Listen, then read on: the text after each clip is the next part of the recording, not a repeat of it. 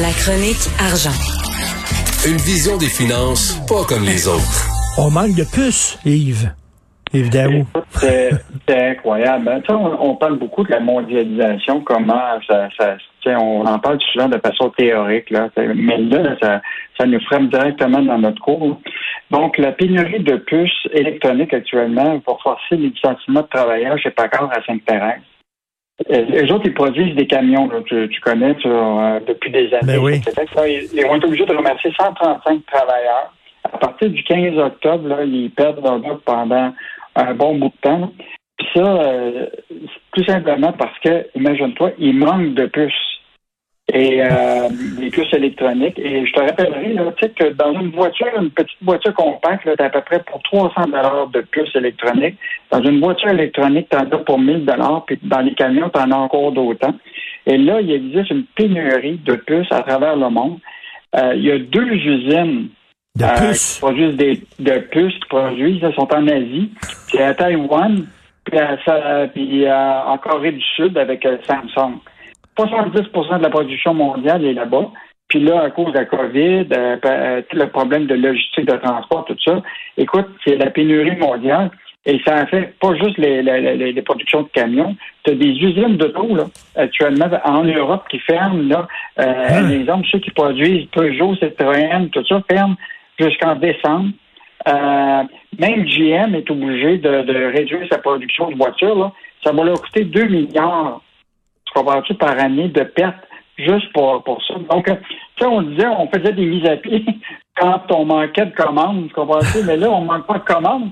On, euh, ils sont même pas capables de produire alors que des gens en veulent des camions. Hey, c'est- euh, comme disait Raoul Duguay, tout est dans tout. Hein? C'est vraiment, c'est ça la mondialisation. Il manque de puces, mettons, à Tokyo, ben, ça va avoir un impact sur une entreprise ici, au Québec.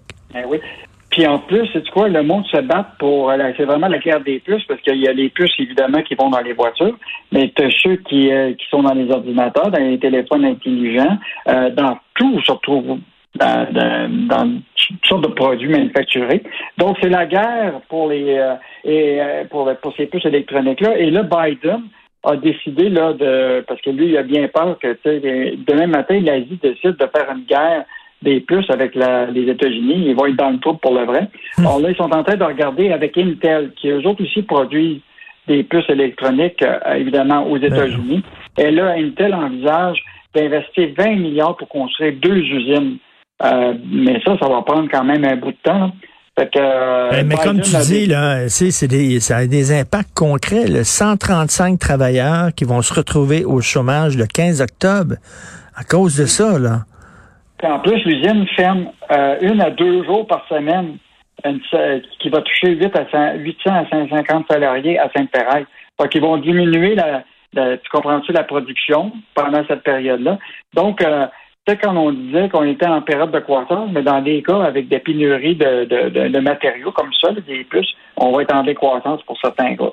Euh, Tu parlais de mondialisation. On a tous été flabbergastés en voyant les images en Angleterre où l'armée doit être déployée pour, euh, pour apporter de l'essence dans les stations-service. C'est fou, Ah, ça, mais raide. ça, mais ça, là, ça, c'est en grande partie à cause de la pénurie de, de chauffeurs, parce que avec le Brexit, euh, la Grande-Bretagne avait comme fermé ses portes à- un peu à l'immigration d'ailleurs de travailleurs et de chauffeurs. Et, euh, et là, avec, euh, avec la situation actuelle de manque de chauffeurs pour amener du pétrole dans les stations à différentes régions de la- de l'Angleterre, euh, ils sont obligés de réouvrir la porte à l'immigration de travailleurs euh, hors euh, Grande-Bretagne. Eh, c'est c'est fou. On dirait, tu sais, la crise du pétrole dans les années 70, là, les gens attendaient deux heures pour faire le plein avec leur auto. En Angleterre, c'est fou raide. Euh, on, on a des nouvelles de Huawei qui euh, tente encore de, de, de nous séduire et d'avoir notre argent. Écoute, c'est vraiment incroyable. hein. Ah oui, c'est comme si rien s'était passé, puis qu'il n'y Ah avait pas de crise diplomatique, tout ça. Alors là, on vient d'apprendre que Huawei veut élargir ses tentacules, puis là, ils passent par le Québec.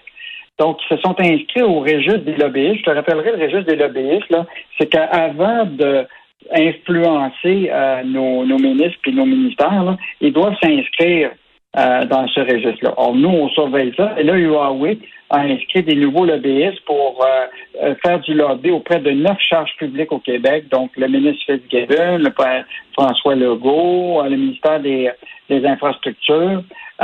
Et donc, mais ce qui est intéressant là-dedans, c'est que c'est des gens qui font toutes des, liens proches du Parti libéral du Québec.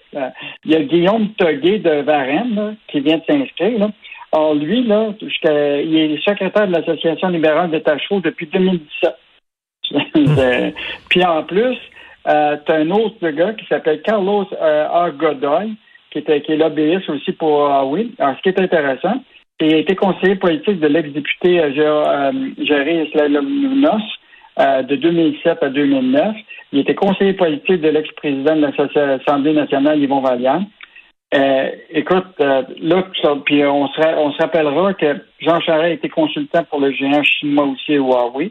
Donc, euh, ils ont été, le Parti libéral du Canada était dans la filière du POP, et là, on voit qu'il y a des libéraux du Québec qui sont dans la filière du Huawei. euh, et, on, et on attend toujours euh, la décision du, de Trudeau là, sur euh, qui va bannir le géant chinois ici de toute intervention dans le 5G. Là. Mais ça, on appelle ça avoir du front tout le tour de la tête, là. Vraiment, là, qui, qui veulent nous creuser pour avoir de l'argent du gouvernement avec ce qu'ils ont fait.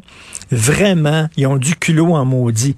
Écoute, les lobbyistes, euh, juste Richard, je oui. dire, c'est les lobbyistes, là, ils reçoivent entre 10 000 et 50 000 dollars pour leur activité. Et eh yeah, OK. Oui, il va quand même, euh, ils pigent dans leur poche Huawei pour euh, payer ces gens-là. Un number two for two. Et euh, mon doux que tout un siège social, d'ailleurs, on voit ça, la photo de. Écoute, le siège social, ils ont un gym, une salle de yoga, des vestiaires, des douches. Ça ressemble au siège social de Cube Radio. C'est quasiment comme Cube.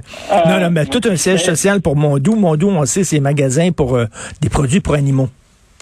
Ben, je, Richard, on a publié cet article-là aujourd'hui euh, avec euh, Julien McAvoy pour montrer l'importance d'un siège social. Tu sais, il y a beaucoup d'entreprises, là, souvent, c'est des sièges sociaux de façade. Tu as la Banque comme Montréal, tu sais, puis euh, tu as Bell qui est à l'île des Arts, puis là, tu rentres à l'intérieur de ça, puis c'est comme, il y a une secrétaire, puis tout le reste est à Toronto. Ça, c'est un exemple, là, d'un nouveau siège social où ce que les dirigeants sont là, puis quand ils prennent des décisions de bâtir leur siège social, ils font d'abord à penser à des fournisseurs locaux. C'est autant pour le mobilier avec Artopex. Euh, ils pensent pour le design des, des designers québécois. Euh, donc, euh, tu sais, quand ton centre de mmh, décision est mmh. ici, tu fais fructifier des, des, fournisseurs au Québec, tes dirigeants sont là, puis évidemment, bon, euh, c'est quand même un siège social qui est invitant aussi pour y aller travailler. Là. Donc, euh, euh, cette famille-là, les, les Legos, là, vont célébrer leur 102e anniversaire en, novembre d'affaires au Québec. Donc, euh, quand tu as la fibre québécoise, ben, tu continues à la maintenir tout le temps ta, ta vie d'entrepreneur. Puis aujourd'hui, c'est un bel exemple là, que il faut éviter les sièges sociaux de façade, puis des vrais sièges sociaux où ce que les dirigeants euh, prennent des décisions puis investissent au Québec. Et tu vois que aussi les bureaux deviennent maintenant des milieux de vie, tu sais, pour euh, pour euh, retenir ton monde. Ben il y a des gyms justement, il y a des salles de yoga, etc. Nous autres à Cube, on a on a un micro-ondes en bas. on a un micro-ondes, un toaster, c'est pas pire quand même. non, alors, c'est ben, spectaculaire. Et il faut lire, bien sûr, le, texte de Michel Gérard sur euh, euh, la caisse de dépôt. Encore, il lâche pas Bombardier qui porte malheur à la caisse de dépôt.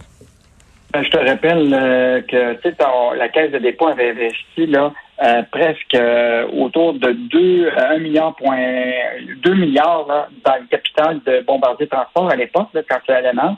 Ça nous donnait 30% de Bombardier Transport. Mais quand ils ont décidé de rouler leurs actifs dans, comme on a vendu à Alstom, on s'est retrouvé à être actionnaire de 17% d'Alstom.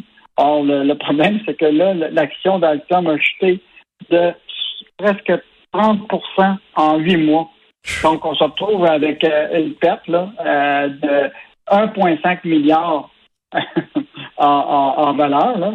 Puis euh, et donc, euh, ce qu'on pensait être un, grand gain, ben aujourd'hui, ben on se retrouve à, perdre. Et je te rappellerai quand même qu'on a sur papier aussi euh, notre investissement dans la série qui dans lequel on a mis 1,3 milliard puis qui vaut plus rien aujourd'hui.